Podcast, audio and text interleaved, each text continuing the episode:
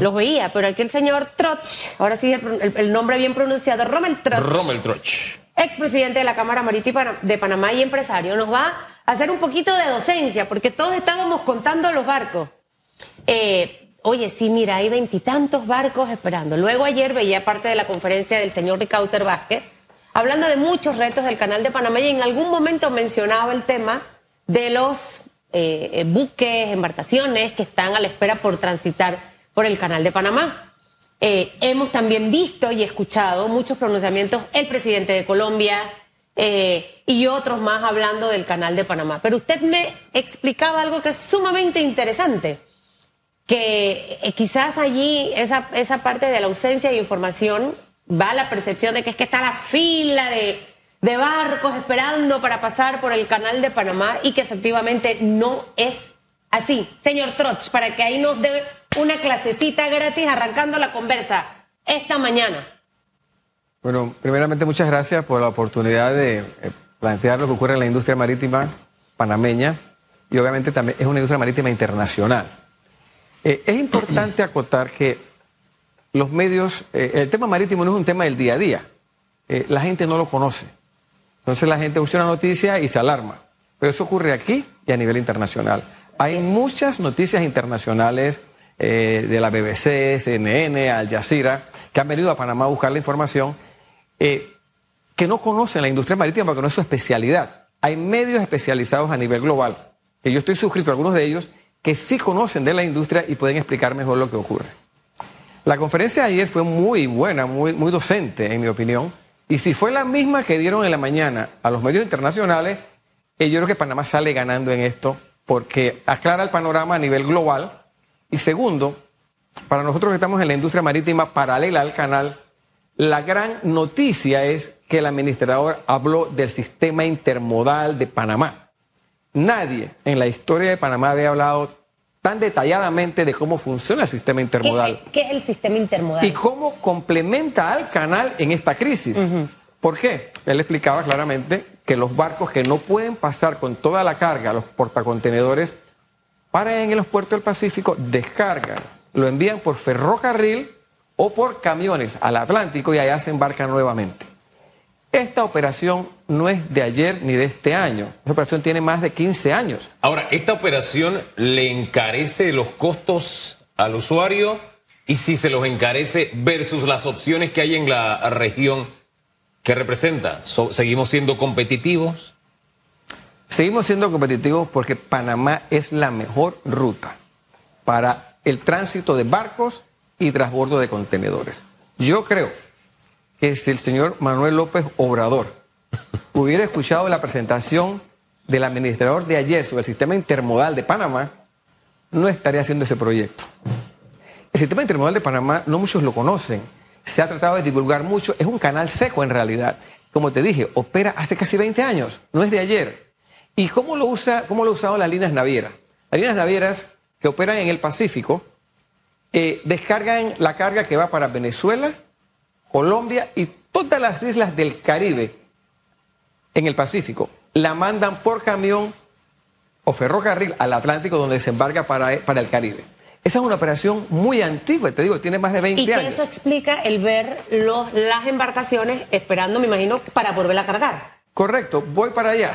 Sí, sí, eh, estás muy clarita en el juicio, estás adelantando. Mira, en la, en la bahía hay barcos alimentadores que no cruzan canal, vienen a recoger esa carga nada más. O barcos que vienen solamente a dejar la carga en el Pacífico y siguen en el Pacífico hasta Chile. Entonces esos barcos la gente los cuenta, los ve y se alarma. Inclusive hay noticias de, de periódicos internacionales que toman una foto de Google Maps y cuentan todos los barcos y crean una crisis informática. No es correcto. Como te decía, ahí hay barcos que vienen a tomar combustible nada más. Ahí hay barcos que no cruzan el canal, que vienen a este sistema intermodal. Ahí hay barcos que ni siquiera tienen la fecha de tránsito, como decía la administradora ayer. Están esperando ahí para ver cuándo transitan. Y los que obviamente sí transitan es porque previamente hicieron su reserva, que hemos hablado aquí en muchas ocasiones. Los portacontenedores. Con, con la subadministradora, el Yamarota y que obviamente esto es como cuando usted paga para tener paso expedito.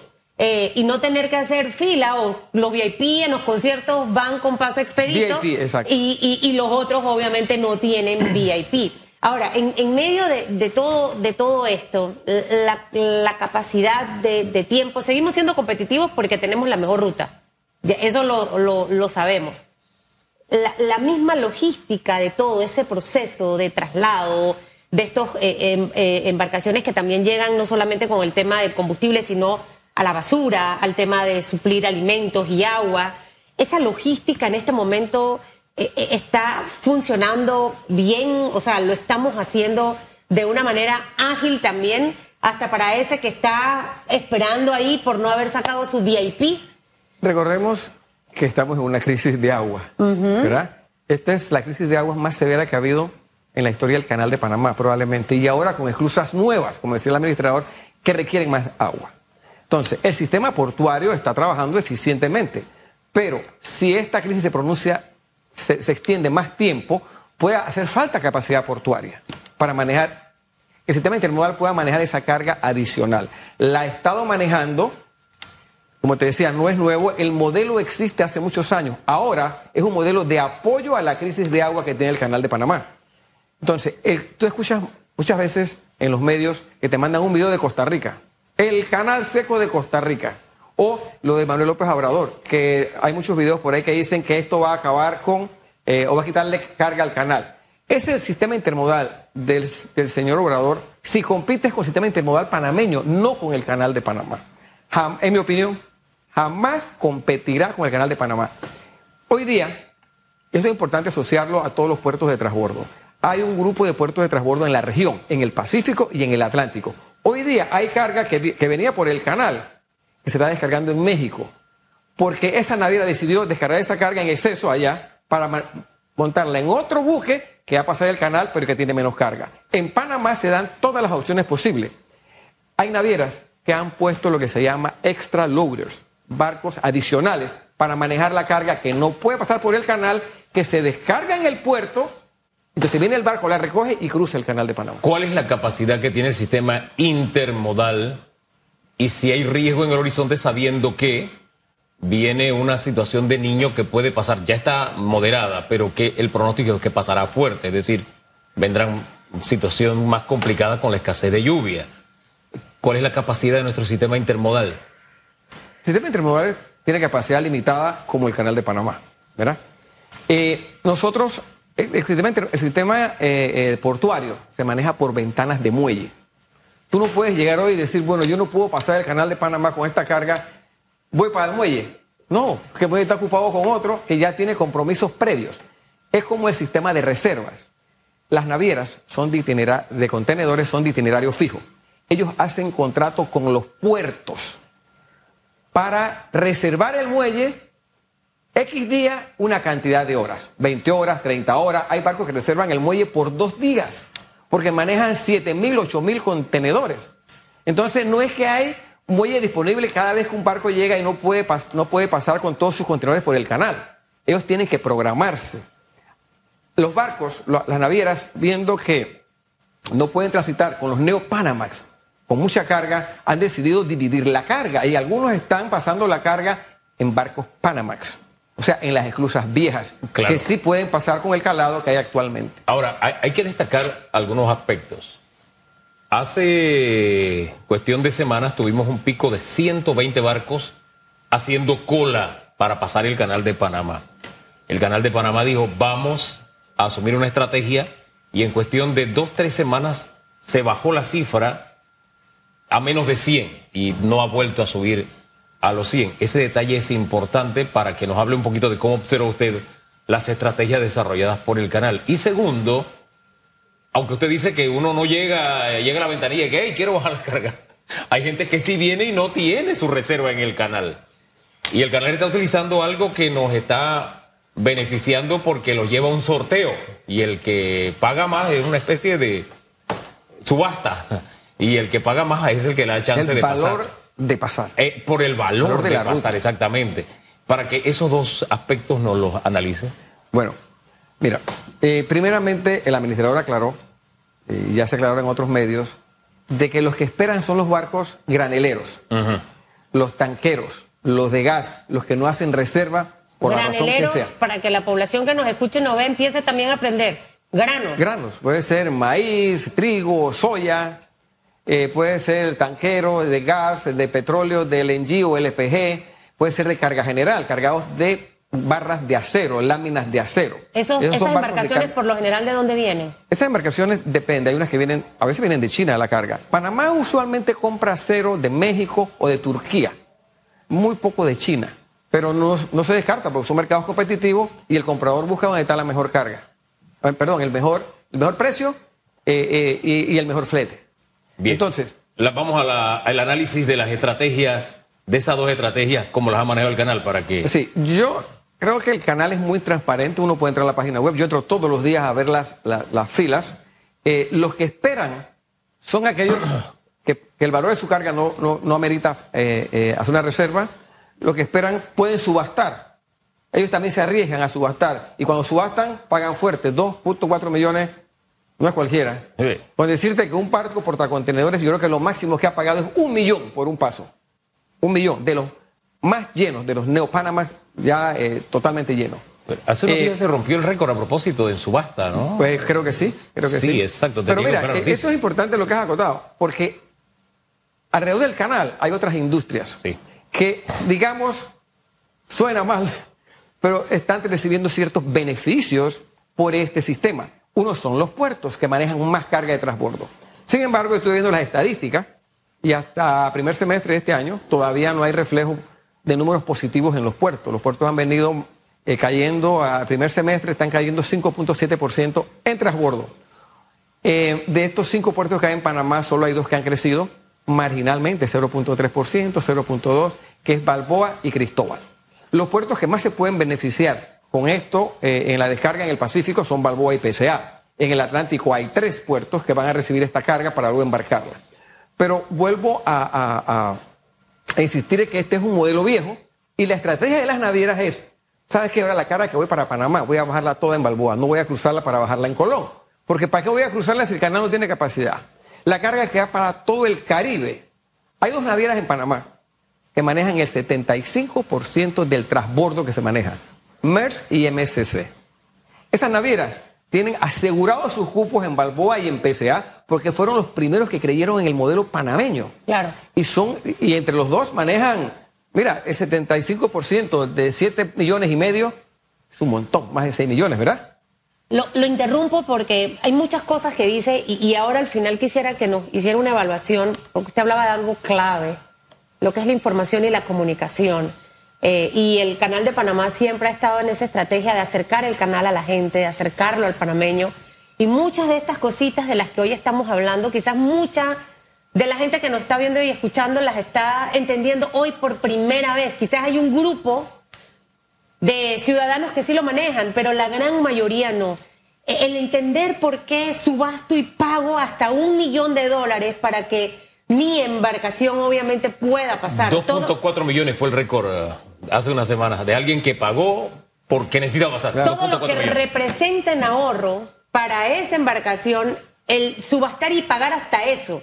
El por qué también, esta sería la segunda pregunta, eh, muchas de estas embarcaciones reservan sus, sus espacios, su paso, eh, lo que representa en ahorro para estas empresas que quizás uno escucha un millón de dólares, 2.5 millones de dólares que pagué, pero eso quizás le va a representar muchísimo más ahorro a esa, a esa empresa. Para que esas dos cositas nos las pueda explicar y que la gente las entienda. Bueno, una cosa es la subasta y otra cosa son las reservas. Las reservas no tienen ese precio, pero es un costo extra, aparte de, pagar el paso por el canal. ¿Por qué lo pagan? El de las reservas, eh, Bien, el específico. porque son barcos de itinerario fijo. Un barco madre, por- ah, y son barcos todos portacontenedores, lo que hace es la reserva anual inclusive de todo el año. Esos barcos, el barco madre llega, por ejemplo, al puerto de Balboa con 9.000 contenedores. Y ese barco tiene un itinerario para regresar a Asia, una fecha estimada en el puerto de Shanghai para llegar en esa fecha. Ellos reservan en todos los puertos de la ruta el día que van a llegar. Igualmente lo hacen en el canal. Una vez cruzado el canal, tienen un- un- una, una reserva en un puerto del Atlántico para llegar un día específico. No llegan cualquier día, porque si llegan el día que eh, su ventana de muelle, no paran, tienen que irse, pasan por el frente. Entonces, los barcos portacontenedores son de itinerario fijo. Los puertos en Panamá son puertos de transbordo de contenedores. Los puertos, todos los puertos ya se manejan por ventanas de muelle. Si tú no llegas como un portacontenedor el día que te tocó, ya, llegó otro barco que sí entró en la ventana siguiente y tú no puedes entrar. Pasa con frecuencia. Mira, hay veces, por ejemplo, que los barcos que están en muelle para cruzar el canal descargan. No han terminado de descargar, pero les tocó el momento de transitar. Ellos le dicen cut and run. Cierra escotillas, cierra bodega, que tenemos que irnos si no perdemos el paso por el canal. es, un, es, como, digamos, todo está cronometrado y en itinerario fijo. Así trabajan los barcos portacontenedores. Ninguno otro, ni los de carga general, ni los de LNG, LPG, ni los de gas trabajan con ese sistema. Ahora bien, eh, vuelvo al tema del límite de nuestro sistema multimodal, porque a través de los años ha habido discusiones respecto al tema de la necesidad de más puertos o no. Es más, al propio canal que quería hacer su puerto, eso fue una discusión tremenda, ¿no? Eh, sabiendo lo que está pasando y que estas, estas crisis van a ser recurrentes por el calentamiento global, ha llegado el momento de que empecemos en más puertos, son necesarios o no lo son, tomando en cuenta que El Salvador dijo, hey, voy a hacer puertos, y eso me lo tomo muy en serio, mire de lo que me acabo de acordar. Cuando usted le dice voy a hacer algo, lo hace en serio. Y digo, voy a hacer puertos que van a ser mejores que los del canal.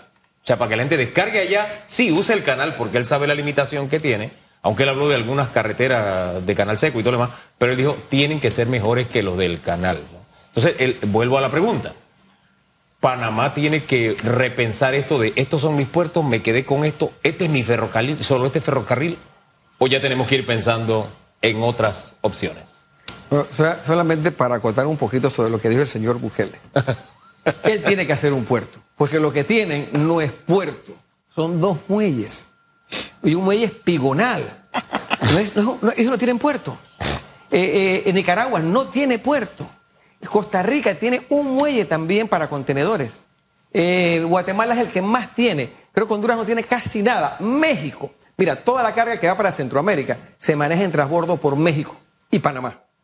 Porque los neopanamá no pueden llegar a estos puertos ni van a llegar. Pero eso quiere decir que el mercado seguirá igual ¿O realmente nosotros tenemos que mirar al futuro y pensar en la posibilidad de nos quedamos como estamos, esta es una oferta, estamos bien, no necesitamos más? Panamá no tiene un plan de desarrollo portuario internacional. Cuando te escuchas a las autoridades hablar de puertos, ellos hablan usualmente de vamos a reconstruir el puerto de Armuelles, vamos a reparar el puerto de Aguadulce, que son muelles, son en realidad, vamos a reparar los puertos menores. Pero tú no hablas de que tenemos un plan de desarrollo integral portuario para proyectar a Panamá al mundo. Entonces, Panamá tiene que revisar su capacidad portuaria. En mi opinión, Panamá le hace falta capacidad portuaria en el Pacífico y en el Atlántico. Aunque en este momento el crecimiento de los puertos haya estado por debajo del porcentaje que se esperaba. Bueno, lo que pasa es que es relativo.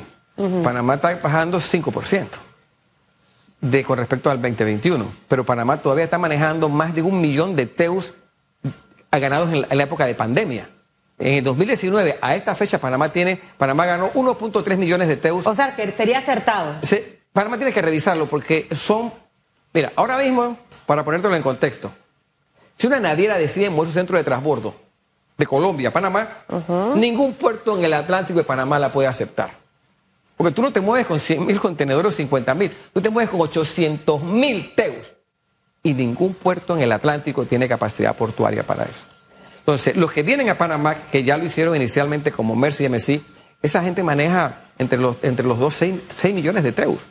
Si tú lo ves, pueden ser 200, eh, 2, eh, millones, 2.5 millones en el Pacífico y 2.5 en el Atlántico, 3 en el Atlántico. Entonces, en, el, en, el, en el Pacífico tampoco hay capacidad portuaria para manejar un gran cliente que diga, voy para Panamá con 800 mil teus. ¿Sabes por qué? Porque él va a decir, bueno, yo tengo que entrar por el Pacífico, 400 mil teus. Nadie los puede manejar. Y tengo que salir por el Atlántico con 400 mil teus. Nadie lo puede manejar. Entonces, Singapur, para ponerlo en contexto, Singapur, que es un centro, centro portuario de transbordo más grande de Asia, está mudando toda su operación portuaria a un lugar nuevo para manejar de 35 millones a 50 millones. Pero tú vas a decirme que hay una crisis global de carga, y es verdad. Rotterdam, Rotterdam rellenó 2.000 hectáreas para concesionar en aguas profundas. Y no se va a llenar en un día ni en dos días. Eso se llenan en 10, 20, 30 y 40 años. Un puerto te dura 50 años. Es la vida sí, en Países Bajos están exactamente en lo mismo. Pero fíjese que de la forma en que usted lo dice, me parece escuchar también a la gente de la ACP porque lo plantea en esa misma dimensión. Sin embargo, cuando hemos tenido debates de ese tipo, surgen aquellas frases apocalípticas y de miedo. Por eso siempre le digo a la gente, cuando hay una decisión país que tomar, preste la atención a frases apocalípticas que tratan de meterte miedo. Lo que pasa es que el canal quiere apoderarse, la ACP quiere apoderarse del país. Así nos pasó con los embalses cuando queríamos ampliar. Como estaba esa, eso dando vueltas, hubo que por ley que reducir la, la, cuenca y hoy estamos pagando esa decisión equivocada. Y créanme, los que le iban a decir que no y dijeron que no a la ampliación, siguieron montados en el no. Ellos solamente usan esos eslóganes para vender miedo. Y creo que la experiencia nos los ha nos los ha demostrado. Entonces, vuelvo al punto, viendo las cosas de esa forma en que usted nos los plantea, uno va a países como... Sí, yo sé que cuando se habla de, usted lo, acaba de decir, cuando se describe El Salvador, a, Guatemala, a Honduras, nos damos ciertas ínfulas porque claro, estamos en cierta condición. Pero usted va al área de Honduras y de incluso Nicaragua y no solo, no, Honduras, Guatemala, utilizando El Salvador, hay varias carreteras transísmicas por ponerle un ejemplo. Nosotros transísmica tenemos una realmente, hay una que es casi transísmica, que es la de que va de que ampliarla. Sí, exactamente. Entonces lo que a lo que iba es lo siguiente, realmente nuestra capacidad de crecer, de tener canales secos, implica solamente o involucra solamente al área transitista o Panamá debe pensar en Panamá como el país, como el Estado panameño. Bueno, mira, eh, quien manda son las navieras. Ah, ok. No, es, no somos el los panameños, es el mercado el que define. Bien. ¿Por qué la región interoceánica es la región ideal? Porque, como te decía, un barco llega al área del canal para transitar y él dice, y él ya está programado para entrar a puerto antes de transitar. ¿Verdad? Entonces, aquí él deja carga para barcos que van rumbo norte hacia Centroamérica y barcos que van rumbo sur hacia Suramérica pero además manda carga por el ferrocarril que va para Venezuela, Colombia y todo el Caribe, inclusive para Centroamérica en el Atlántico. Pero además, inmediatamente después transita el ah. canal. ¿En qué otro país puedes hacer eso? Pero fíjense que la pregunta se la hacía era eh, encaminado a lo siguiente. Petro está lanzando un proyecto. Hasta ahora la visión de Colombia era vender sus puertos diciendo y estamos, y estamos próximos al canal. Lo vendían como una ventaja comparativa y tiene una, capacidad portuaria respetable. Pero ahora Petro se va con su canal seco. ¿De dónde ¿Tiene, ¿Tiene futuro eso? Bueno, hoy revisaba los números de Google Maps. ¿Para cuánto sería el canal seco de Petro entre Buenaventura y Cartagena? ¿Sabe cuántos kilómetros son? 1.143 kilómetros ese canal seco. ¿Tú sabes cuánto es el de Panamá? 60 kilómetros por carretera y 80 por Versus mil versus 1.143. Ahora, señor Trosh, eh, eh, nos hemos pasado un poquito de tiempo, pero eh, sí quisiera dedicarle unos, unos minutos a esto. principalmente por el inicio de la entrevista con respecto a las filas de los barcos, que no solamente aquí en Panamá la gente especula con ese tema, sino también medios internacionales. Ante ese tipo de, de situaciones, la información, la comunicación, que debemos manejar de Panamá, porque al final, mediáticamente, internacionalmente, de una manera u otra, eso es mercadeo. Eh, y sé que la autoridad del Canal de Panamá maneja un grupo de personas especialistas que se dedican básicamente de darle buen servicio, atención a sus clientes y de la información pertinente y necesaria. Pero surge por todos lados. Está Petro con lo suyo, está el de México por acá, está Bukele por acá. O sea, todo el mundo siempre ha visto el canal de Panamá lo tengo ahí chequeado, ¿no? Eh, esta, esta parte es fundamental y no sé cómo lo ve usted. Bueno, mira, el, administrador dijo algo ayer muy interesante. No somos una empresa al detal. Al menudeo. Bien, entonces los puertos tampoco son al detal. Eh, y el canal mantiene informado a sus clientes, que es una cantidad contable, se pueden contar la cantidad de clientes del canal. Igual los puertos. Las navieras no leen los medios no especializados en marítimo. No leen, no voy a decir los nombres de los medios panameños, ni los medios internacionales, pero no ven eso. Ni siquiera las navieras ven CNN para temas marítimos. ¿Por qué lo van a ver si ahí no hay especialistas en el tema marítimo? Es decir, que ven los que desinforman. Las navieras están siempre informadas por los operadores portuarios directamente y están informadas por el canal de Panamá. Ahora bien, falta información hacia el público. Y tal vez el pecado es de la industria marítima en general, es esperar que los medios y, eh, el público entre a la página web de las empresas marítimas o a la, o a la web del canal. No van a entrar. Nadie entra a una web a- porque sí, a revisar nada. La gente en general espera una noticia que alguien la cubre y se la envíe. Y a veces repiten lo que, lo que escribió alguien que no investigó bien. Y, eso es lo que ocurre en la, y- en la y es que también entrar a esa página tampoco, es nada, tampoco estaría sencilla. Es más, usted envía una información diaria que hace No un rato le amigable, pregunté. no muy amigable porque a mí me costó llegar Sí. y tuve que pedirle el enlace a alguien que lo tenía Sí. para descubrir dónde estaban los barcos Sí. eh, que, que, que están en espera. Cuando eso se debería hacer un link especial en la página Total. principal. Barcos en espera o, para que o- todo o el mundo tuviera un enlace eh, en- con números actuales real. Sí. Eh, en Así como se momento, hace con ¿no? el nivel de los lagos, qué sé yo. Sencillo. interesante para que usted vea cómo el tema de fake news y demás no solamente a- a- a- agarra temas políticos y demás, sino que también a nivel de temas marítimos, la desinformación también está y obviamente por eso siempre es importante buscar la fuente la que debe ser para que yo- usted yo- yo esté creo- informado. Eso es fundamental. Mira, yo, yo quisiera contar nuevamente que si Petro hubiera escuchado lo que habló el administrador ayer del sistema intermodal panameño, él no hace ningún proyecto, a menos que sea político. Hay que mandarle- Mira, hay que mandarle nadie que haya visto lo que dijo el administrador, cómo funciona el sistema intermodal de Panamá, ayudando a la crisis del canal. Claro. Ya esto es visible a nivel global, Quizá- mundial. Ya, quizás ya lo que no esas- se conocía se conoció. Quizás ahora. esas presentaciones deben hacerse más frecuentes, ¿no? Eh, eh, eh, probablemente. Señor Trosh, que le Rommel, vaya muy bien. gracias. Gracias a ustedes. Gracias por estar con nosotros y hacer mucha docencia. Aquí usted no sabe la gente escribiéndome de todo lo que he aprendido en un ratito y dice, Susan, eres la mejor teacher